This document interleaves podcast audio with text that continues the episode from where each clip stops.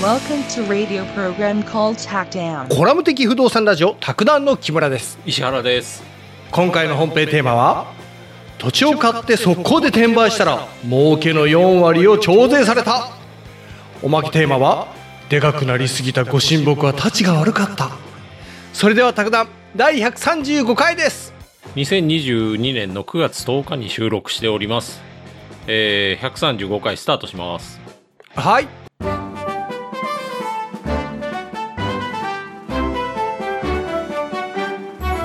前にねはい、譲渡所得に対する所得税のはあ、 23問目の選択肢のい1だけやったんですよねこの間ほうほうほうう、んもう2から簡単なんであそうなんですかうんなんかあ常識的な感じで問題読んでいきましょうかうんこれじゃあ間違えたらまずいんじゃないあの木村さ んねはいあの誰もねうん木村さんの正解率にね、期待してないから、あの、うん大丈夫よ。あ本当に、うん。えだって僕そろそろ宅建士名乗ろうかなと思ってるいやいやうん。なんか割とあの、正解するか間違えるか気にされてるけど、すごい気にするよ、もう俺はあの、気にしなくていいんで、いや、本当に、そうう。いうあれじゃないんで。石原さん、だってはい真剣に挑んでいる。ああ、そうですか。はい。もう、んうんその割にあの答えメモっとこうとか言ってわけわからんこと言いますけど、 メモってくれたらいいんですけど、全然。 はい。あの、どうぞ。なんならあの、これ、去年の分なんでネットを見たら答えがバンバン載ってるんで、予習しといてもらえたらより助かるという感じがね。はい。まあ行きましょうか。今見ちゃおうかな。はい、はい、いいですよ。あの、見てください、ぜひ。あの、丸腰で来るから大変なんですけどね、逆に。えーっと、令和3年に行われた宅建試験、10月に行われたやつですね。それの23問目の選択肢の2を読んでいきます。はい。譲渡所得の金額の計算上、うん。資産の譲渡にかかる総収入金額から、は控除する資産の取得費には、あ。うん。その資産の取得時に支出した購入代金やうん。購入手数料の金額は含まれるが、その資産の取得後に支出した設備費及び改良費の額は含まれないっていう問題なんです。はあ。うん。で、そこで、それねっていう、あれをまずかましますよね、木村さん。ああ、それね。うん。言えねえじゃねえか、 もう。はい。はい。言えなくなったわ。はいもうちょっと抑えとかないと、あの、なんか、はい。まあ。で、これ答えとしては、はい。答えとしては、誤りなんですよ。あ、やっぱりって言うんですけど、そこで木村さんが。今日、先手で来るね。はい、 はい。はい。あの、藤井聡太も待ったんだよ。 もう、先を読んでるん で、まあまあ、読そんでれるね先を読んでるというか、ワンパターンなん でね。あの、しょうがないんですけど、もうそれは、読まれても。えーっと、これ答えとしては、誤りですよと。ああ。はやいっぱり。うん。これね、どういう話かっていうと、はい。えーっと、譲渡所得、資産を売った時に、はい。譲渡所得は、その、売った儲けに対してかかりますよと。うんうんうんうんうんうん。あ、儲けに対してなのそうなんですよ。だから、木村さんが土地を買いました。はい。で、何年後かにそれを売ると。はい。そしたら、100万円で買った土地をに、 200万円で売ったとしたら、200万円にかかるんじゃないんですよね。200 200万か。ら買った時の金額を引いた残りにかかると。はあえ、マイナスの場合はかからない。そうですね。おー。あでれ、株と一緒だね。あ、そうそうそう、そんな感じ。うんで、うん買うときに、あのー不動産屋に手数料とか払うじゃないですか。はうん、それも土地代金に含めれるんですよ。い。 100万円の土地で、はい。石原不動産に50万ぐらい騙されて払ったとした ら、あの、購入費としては150万になると。あり得るなう。ん。悪い不動不動産屋がいるんで、不動産屋、みんな敵だ。そうですよ。本当ね。ろくなもんじゃないから。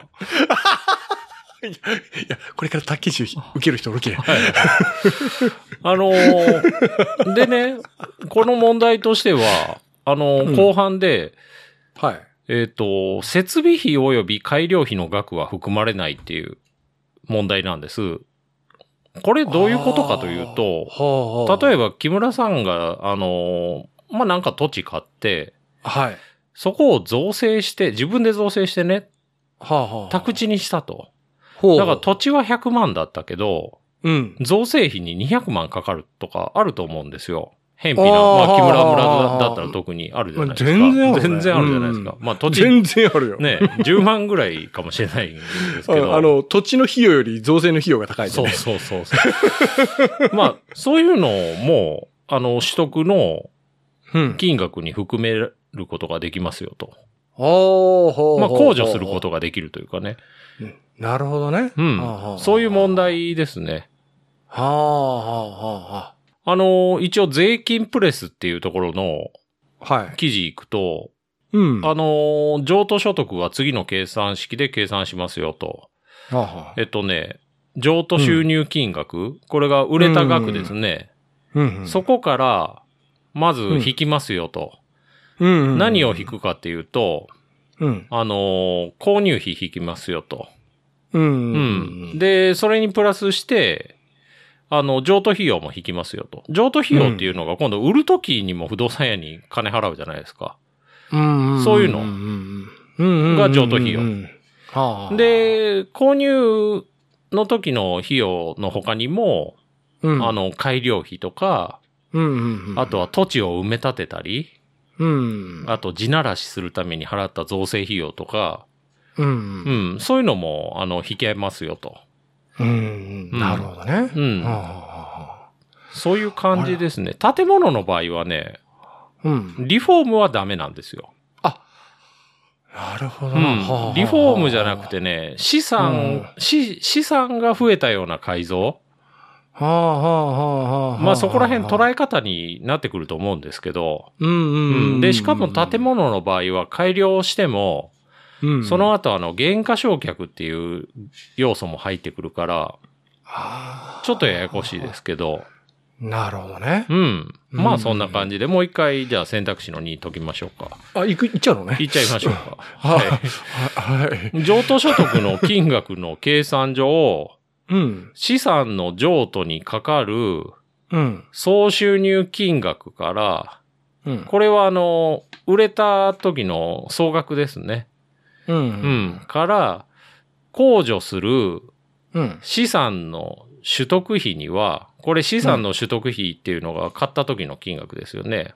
買う、買うための費用というか、うん。うん。その取得費には、うん。その資産の取得時にし支出した購入代金や、うん。購入手数料の金額は含まれるが、うん。これ土地代と不動産屋の手数料ですね。うん。う。ん。その資産の取得後に支出したうん。設備費及び改良費の額は含まれないっていう問題、丸か×かっていう問題ですね。ああ、ね、これね。うん。うん。え答えるのはい。正しくないね。そうですね。あの ー、造成費も、あの、かけてるから。それ見てくれよって話ですよね。うんう。ん。どっと疲れたわ。はい。 これで、今度、あのー、選択肢の3を行きましょう。ああ、はい。いいいいですよ。はい。なんか、おいや、やりにくそうですね。先を読まれた ら。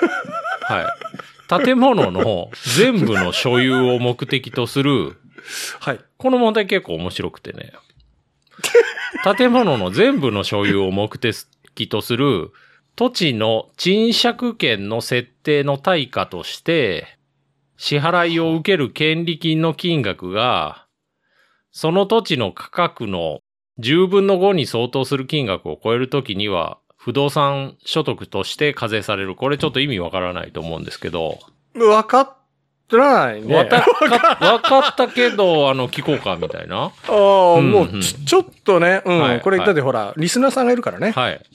あのー、スーモの記事行くんですけど、まず権利金ってあるんですよね。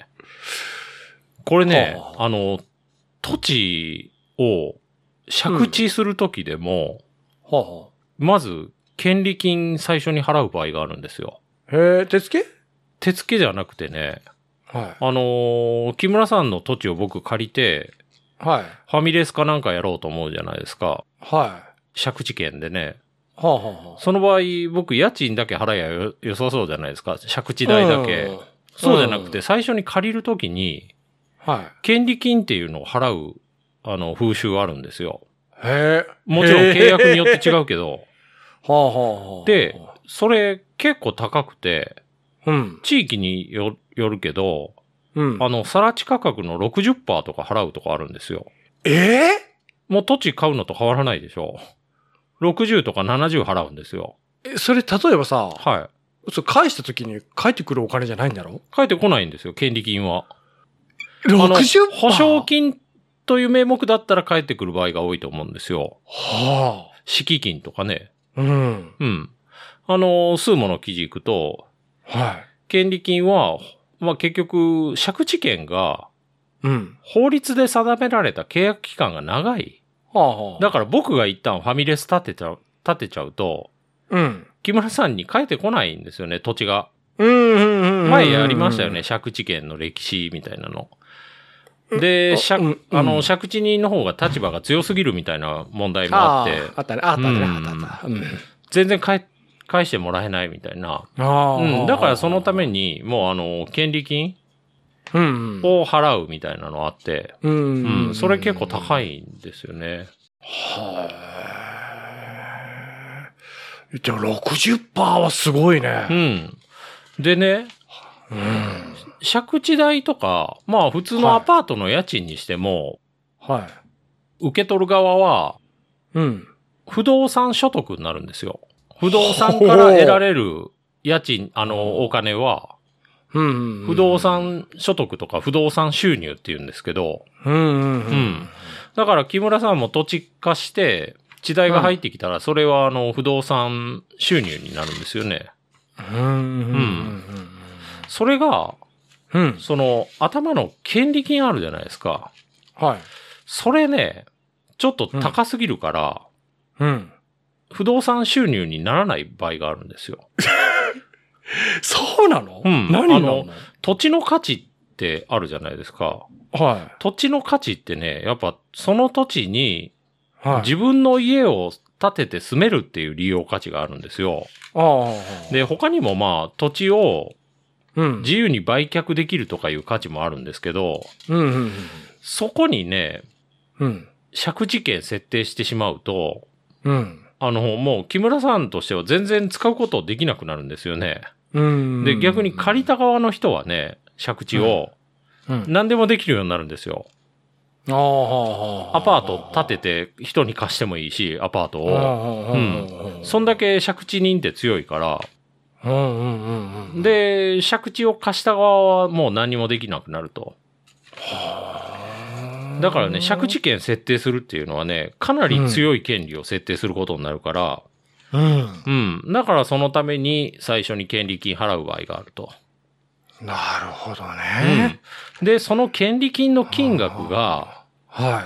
あのー、さら地価格のはい。 5割を超えてたら、はい。それもう扱いとしては譲渡所得にしますよっていう決まりがあるんですよ。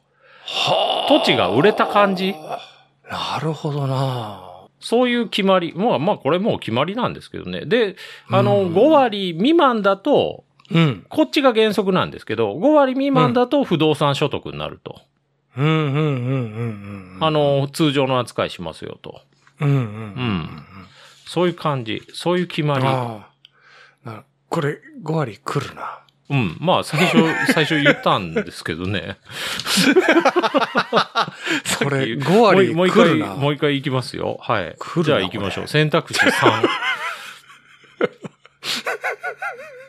建物の全部の所有を目的とする土地の賃借権の設定の対価として、支払いを受ける権利金の金額が、うん。その土地の価格の10分の5に相当する金額を超えるときは、うん。不動産所得として課税される。丸か×か。罰。はい、正解ですね。す何ご、いな何所得でしたっけ 譲渡税。どすまあ、譲渡所得ね。あ、譲譲渡税。はい。譲渡税って言うとちょっと間違いを生みやすいんでね。あの、贈与税と混ざるんで。難しいね。 うん。贈与税も今度やりたいですけど、めちゃくちゃ高いですよ、あれ。ああ、あれ、引くぐらい高い。いですよ。あれ、すごいね。うん。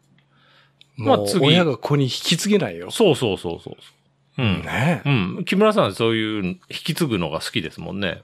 大好きだよう。ん。金持ちは先々週、金持ちは金持ちのままで。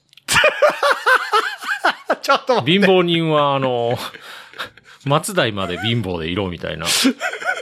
そういう思想の持ち主です から、木村さんは。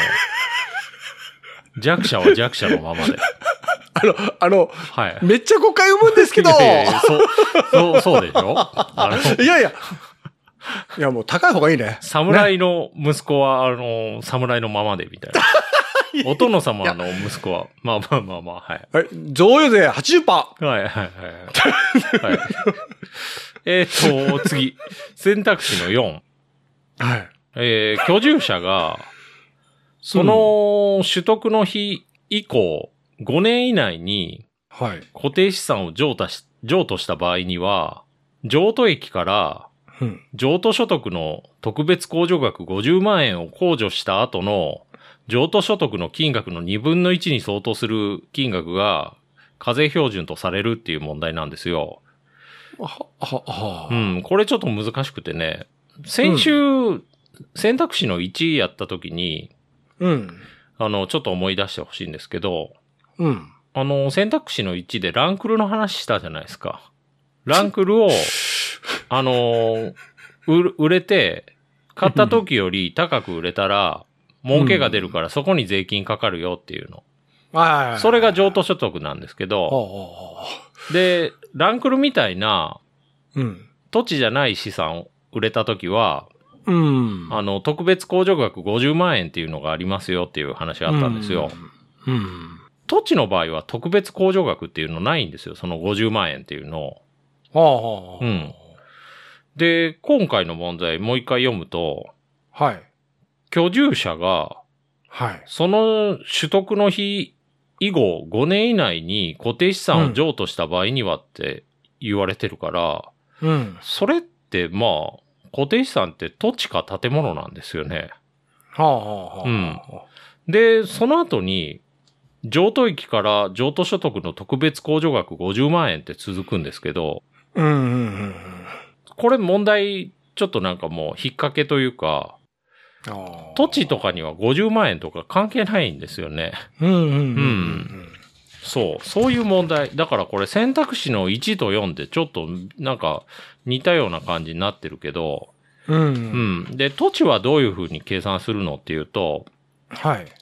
えっ、と、また数もの記事いくんですけど、これ5年以内に譲渡した場合っていう話だから、5年以内って短期になるんですよ。短期が高いですよ、これ。へ土地を買って、ーうん。 5年以内に売ったら、うん。まあその、費用とかは引けるんですけど、うん。えーっと、儲けに対して40%ですよ。うわー、すげえな。やっぱすごいで投す資に関しての風すげえね。やっぱね、いや、土地とかそんな投機的な扱いするんじゃないっていう話だと思うんですよ。はあ5年とかで売らないでしょっていうね。はうん。で、長期の、場合は20、22%ぐらいですわ。だから半分ですよね、長期。5年超えてたら。はあはあはあはあはあうんすごいね。すごいですよ。 40%。長期の2割にしても結構やっぱね、うん。例えば土地とかって売ってその1000万とかすぐ浮くんですよ。はあはあ。特にね、先祖代々の土地とか売っちゃうと、うん。それ、れ購入費用ってわかんないじゃないですか。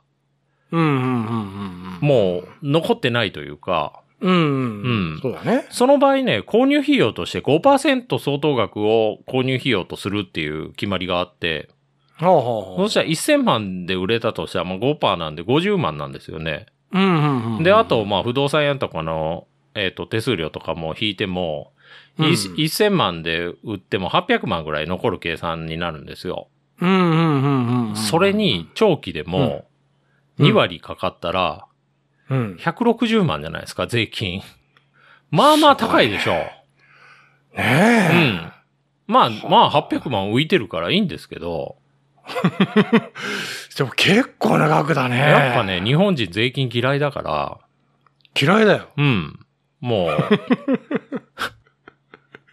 もう、あのね、みんな自分さえ良ければいいから、見た一問も払いたくないよ。ね、そう。そうなんですよ。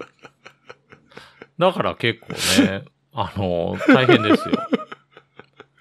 それが長期になったらね、800万で長期で、じゃあ40%っていうと320万ですから、うんもうなんか感覚的にはほぼほぼ持っていかれる感覚だと思いますよ。なくなったじゃんっていうね。そうだね。ええ。本も当う。腹が立って仕方ないだろうね。え えええ一口ちょうだいって出したら半分食われたみたいな感じですかなんかあれだね、うんあの、う、その時、例えば自分の身に置き換えてみるとさ、 ら。うん。その1000万で売れたものがさ、最終的に手元に600万ぐらいしか残らんかったら、はい。えってなるね。まあ、で、みんな、その税金の意識もないから、うん。花からね、そういう気持ち持っとけばいいんですけど、うんうん、売ろうって思った時にはそんな税金のこととか考えてないんですよ。うんうん。 1000万で売れるってなると、1000万儲かるぐらいな感じなんですそうよ。そうそう、そう思う。うんよく知ってる人は、あの、もうその時点でパッパッパッと計算できるんでしょうけど、うんうんうんうんうんですね。うん。なるほど。はい。だから、あの、はいランクルとか売った時は50万円の控除があって、うんう。ん。あの、その後に、えっと、長期だと20、2分の1を、あの、課税表示にしますよみたいなのあったんだけどうん、これ問題ね、5年以内っていう短期の話してるのに、うん。あの、二分の一に相当するっていうのも出てきてて、それは長期の話なんですよ。だからこの問題文自体ちょっとね、なんかぐちゃぐちゃになってる感じ。ああ、これ本当にあの、うん。その本質の部分知らないと答えれないね。まあ本質というかそうですね。まあ、ちゃんと抑えてないと、ごちゃごちゃになっちゃう可能性はあります、ね。ねえごちゃごちゃだねうん。まあ、木村さんは大丈夫でしょう。ごちゃごちゃにはならないでしょいやもうね、う。 はい。シンプルに間違えるだけというか。いや、あれどうだったかなーってね、あーはい結構ひ引っ結構掛けてくるなと思考うえだよ。結構考えちゃう。うん。引っうん。掛けてるなと思ったんや。はいはいはいはい。あはあい。まあ、ほんならもう一回ちょっと選択肢読んでいくんで、あ、い行くのはい。いこいいいいですかはいは。あの、居居住者が、い。うん。その取得の日以後5年以内にうん。固定資産を譲渡し、譲渡した場合には、うん。譲渡益からうん。譲渡所得の特別控除額50万円を控除した後の譲渡所得の金額の2分の1に相当する金額が課税標準とされる丸か×か。ああ、これは正しくないよ。そうですね。 そうですね。はい。なんか、奥歯に物のひっ、下がったような答え方ですけど、これは正しくないですね。はい。これで終わりです。問い23ができましたね。うん。もう9月ですけど、ようやく問い23が終わったということで。おまけ行きましょうか なん。だけどねおまけ。なんかね、うん。もうそろそろ僕、たけしなのっていいっすかうん、いいですよ、もう。投げやりはい。行きましょう。おまけ行きます。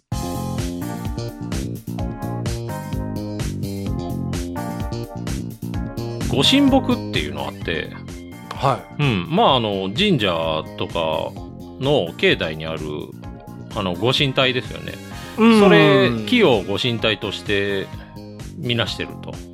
うん。うん。あと鎮守の森全体を指す場合もあると。ああ、そうだね、うん神が神がねね宿るよ、うんあのーこれヤフーニュースの記事でうん なんかね森林ジャーナリストっていう人がいて、何でもいるね田中敦夫さんっていうね、これ日本でああ森林ジャーナリストはこの人だけらしいですけど、 まあ名乗ったもん勝ちみたいなとこあるんですけど、この人だけっていうの多いよねはい。唯一のね、 まあご神木のはい悩みを抱えてる神社結構多いと。あそうなのうん。あのーこれ2020年の記事なんですけど、うん7月11日の深夜、うん岐阜県水波市、大久手町、大久手町かな、はい、うんの大久手神社うん大久手神明神社ですねうんそこのご神木うん高さ4 0メートルですわ、あ立派じゃないですうか、ん、で幹回り1 1メートルうわもう神宿ってますわす杉なんですけどはこれ倒れたといあれ突 如これ天然記念物にも指定されてたとそりゃそんな立派だったらねでなんかやっぱねもう根がかなり弱ってたとああ、うんはあはあ、であの豪雨の影響を受けてうん、で近隣の家も巻き込んだみたいですけどねあーうんあーたまにあれだよね社とかそのまま潰してるやつあるよねそうそうそうそう そうでこの森林ジャーナリストのところにもうんもうなんかご神木伐採の話が結構 届くと奈良県の川上村東側の烏川神社っていうのあってあそこにも杉の500年のやつあってあはいいいじゃないですかうんあのこれ元気まだまだ木がもうもう 大切にしていきましょでこれやっ ぱね氏子の人がねう、うん、ああのやっぱもう倒れるのが心配と、あはあはあまあ確かにな、うんで周りにやっぱ民家あって、う、うんん、倒れたらもう民家絶対行っちゃうとああはあはあはあはあ木の勢いいいんだけどうん根もめっちゃ勢いあってはあもう参道の石が浮いてきてるとたまにありますよねあ歩道とか浮かしますよねあれうんうんうんうんうんアスファルトがモリモリになってるもんねそうでこれもね、なんか大風吹いたらもう根っこごとひっくり返りそうと、ああはあはあそうなると人の生死に関わるし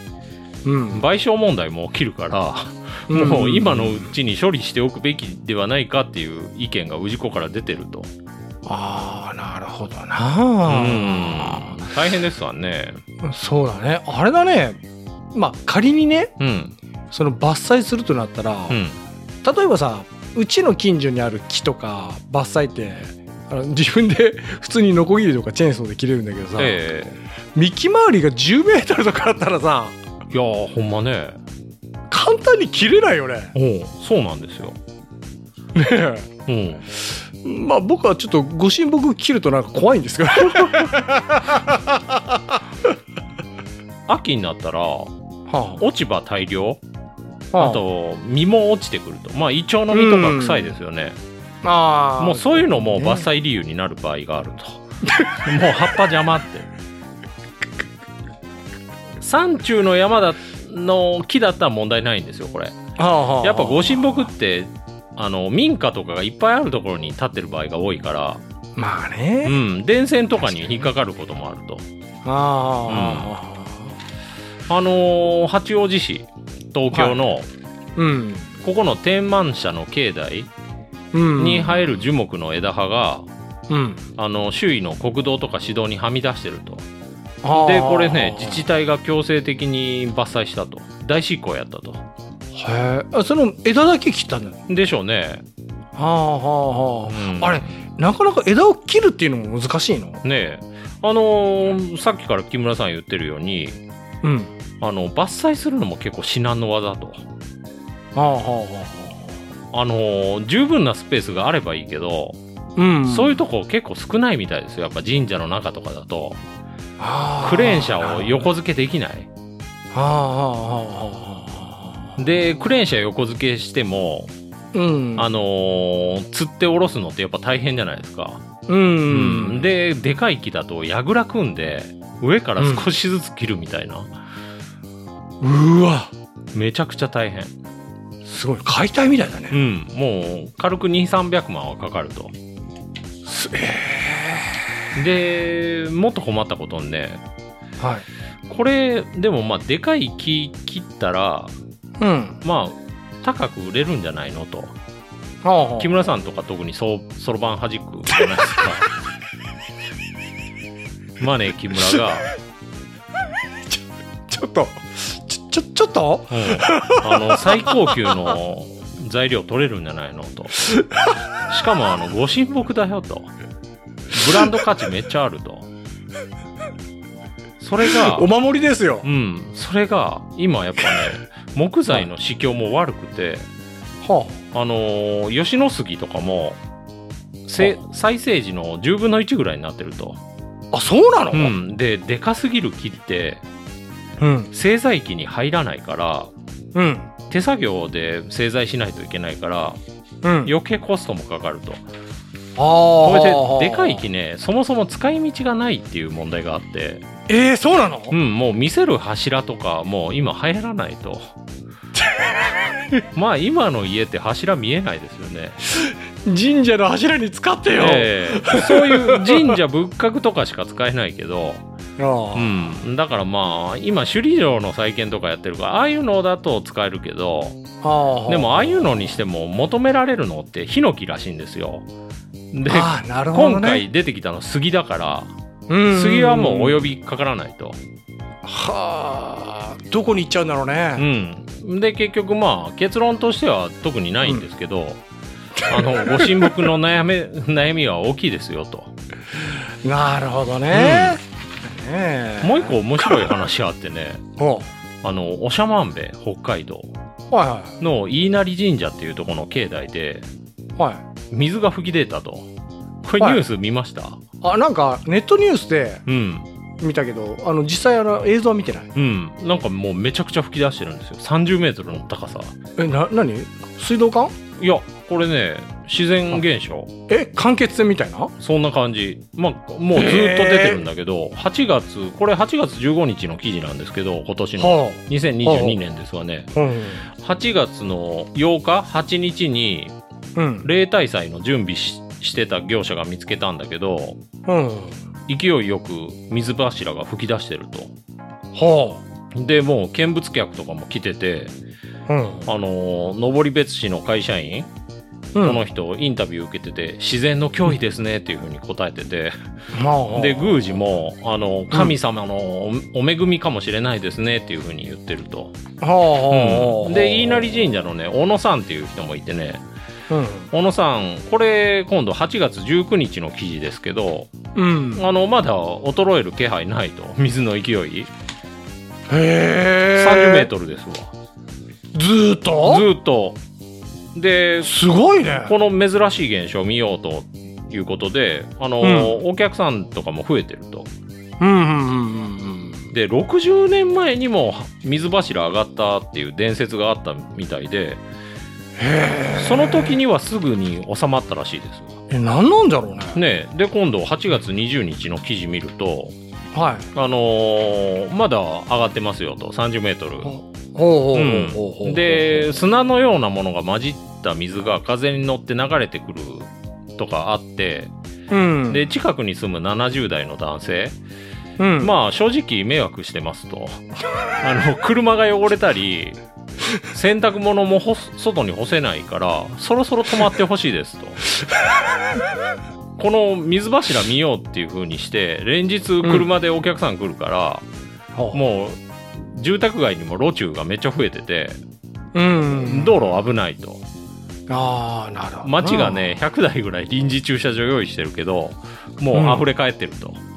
へえ、近くに住む80代の男性もね、うん、あのこれ NHK の記事ですけどうん路上駐車して写真撮ってる人が多くてもう危ない状態ですっていうふうに言ってると、うんうんうんでこれ専門家はね、うん噴出してるのは主に可燃性の天然ガスでそれに地層水まあ地下水ですわねはあそれが合わさって噴出してるとで、火がついたら、うん引火しちゃうから、うん火の扱いに注意してほしいっていうふうに言ってると。えいやガチで危ねえじゃんうんまあなんかね、おしゃまんべの地下には昔から天然ガスがあるっていうのは しはあ知られてたと。で、井戸も掘ってたみたいですわ、ガスの井戸。へえで、それ今埋め戻したんだけど、うんうん、それの井戸のうちの一つが一気に噴き出したと考えられてると。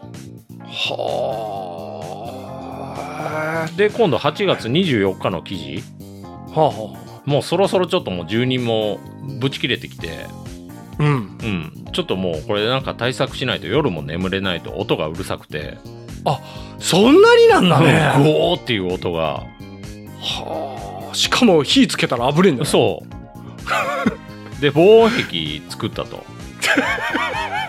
水柱の根元の方に、ガードフェンスで囲ったと。で、うんガードフェンスに遮音シート貼ったやつ。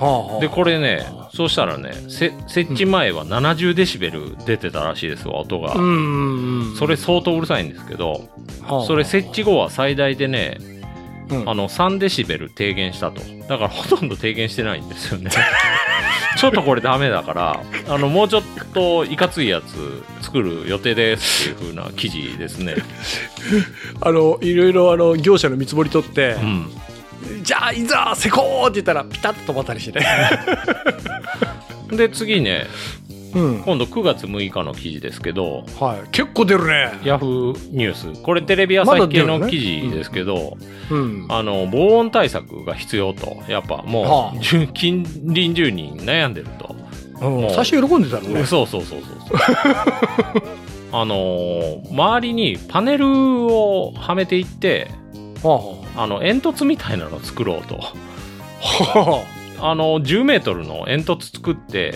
それでもう囲ってしまいましょうあと、はあはあはあでそのパネルに防音の吸収材うんも貼っておくと、うんうんうんうんまあそうなるとう10んメートルの煙突ができて、その先っちょから水柱のあのなんか水蒸気が見えるような状態になるかもしれませんねっていうこと森の中に巨大な煙突ができるとはあなんかね、なんかねいやではあ見に来た人はねうん「もったいないですよね自然の恵み」とかいうコメント出してるんです けど近隣住人からしてみたら「おめおめそんなこと言ってんじゃねえ」って話だと思うんですよ 「おめここ住めよ」って話になるんですよ実害があるとはねそうそうそうそうねえ確かにね、塩害とかもなんか塩も入ってるみたいであそうなんうんだから車は錆びちゃうと洗車しない といや錆びるねもうもう相当大変みたいですへえあと流れ出る水の処理とかも大変みたいで結構な量結構な量流れてるんでしょうねそのガスが混じったような汚い水がねはあはあはあはあはあえ神社神社って言ったよねそう神社のあれ境内とかすげえんだねももうもうむちゃくちゃになってるかもしれないですよねう、もうぐっちゃぐちゃなんじゃなうい、ん、だからまあ人間は勝手だよねっていう話なんですけどねこれありがたがってみた り迷惑がってみたりごしご神木もね、うんそうだね、うん確かにねそうですねうんうんううんんあの昔からでもあれだねあの大きいものうん例えば大きな石とかさ、うんうん大きな山とか、うんうんうん、あの人知というか人の力を超えたものに対してやっぱり神様が宿るってういんううなんんか信仰心みたいなのって昔からあるよね、ねでも大きすぎたら反対に邪魔になっちゃったうんうんうんうんそうなですよねなるほどな、まあこうはいうおまけでしたあ面白かった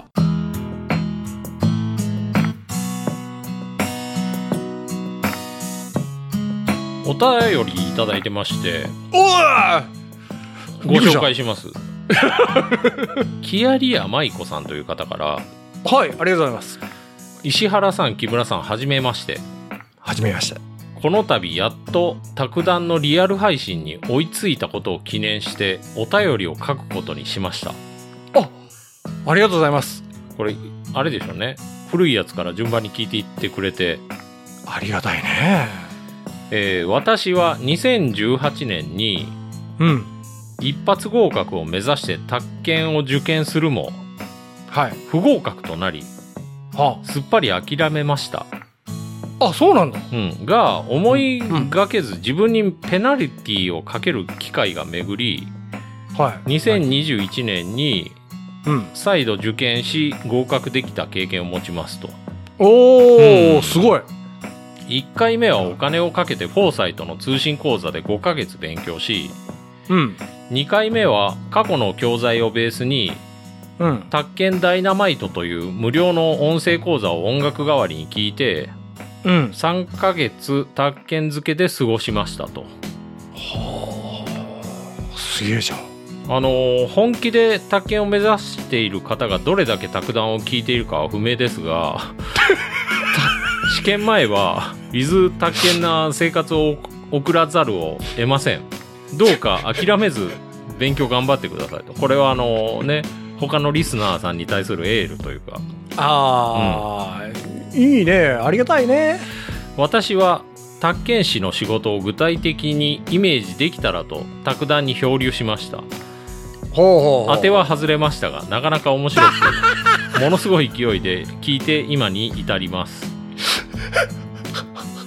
もともと宅建取得を目指したのは住宅リノベーション業界に転職しはあ中古物件の媒介等に関われたらと思ったからですがほうほう紆余曲折ありうん現在は通信制の大学でうん建築を学びながらうん今年6月よりうん住宅リペアの職人と宅建士の業務委託を始めましたっていうかすさごいですねえすげえ行動力なんだけど来年3月に大学を卒業後は7月に2級建築士の試験を受受験予定ですとあええ来年の7月うん来年3月に大学を卒業後7月に2級建築士の試験を受験予定とうんちょっと、うんあとこれ10ヶ教月えとかてよここまで読み進めるとまだ若いからと声をかけそうになると思いますが、もうすでに49歳ですごい未だ確かなセカンドキャリアを傷つくことができずにもがいていますといやいやいやいや立派ですわそこでより多くの皆さんのキャリア変遷や卓談に行き着いた経緯等をお便りにて聞いてみたいと密かに思っておりますはあひょっとしたらオープンチャットで展開されてるのかもしれませんがうんなんせチャットに苦手意識を持っており参加できずにいますサイレントリスナーの皆さんよろしくお願いしますというわけであー卓談の情報収集や朝早くの収録大変とは思いますがなんとなく楽しい時間を共有できている人は徐々に増えていっていると思いますので継続頑張ってくださいああ嬉しいなちなにみに私の印象ではお二人ともミドル世代と薄々感じながらも石原さんはニヒルな青年木村さんは俳優の金田明夫氏が頭に浮かびますと以上ですね金田明夫さんってどんな人ですかね知らないんだけ ど金田明夫ちょっとあの検索してみましょうかああええいいですねうんそうなのうん、かっこいいですよ。60 67歳の方ですけど。でもね、男前ですよ。いやあの67歳かうそっかん、ねえ相当男前ですよ。ああいや67うん、ね、そこが引っかかるから、はいはでもあれすごいね、いはい。うん、すごい。 49大学えはあほいで学ぶ意欲がまだまだあえ、うるん。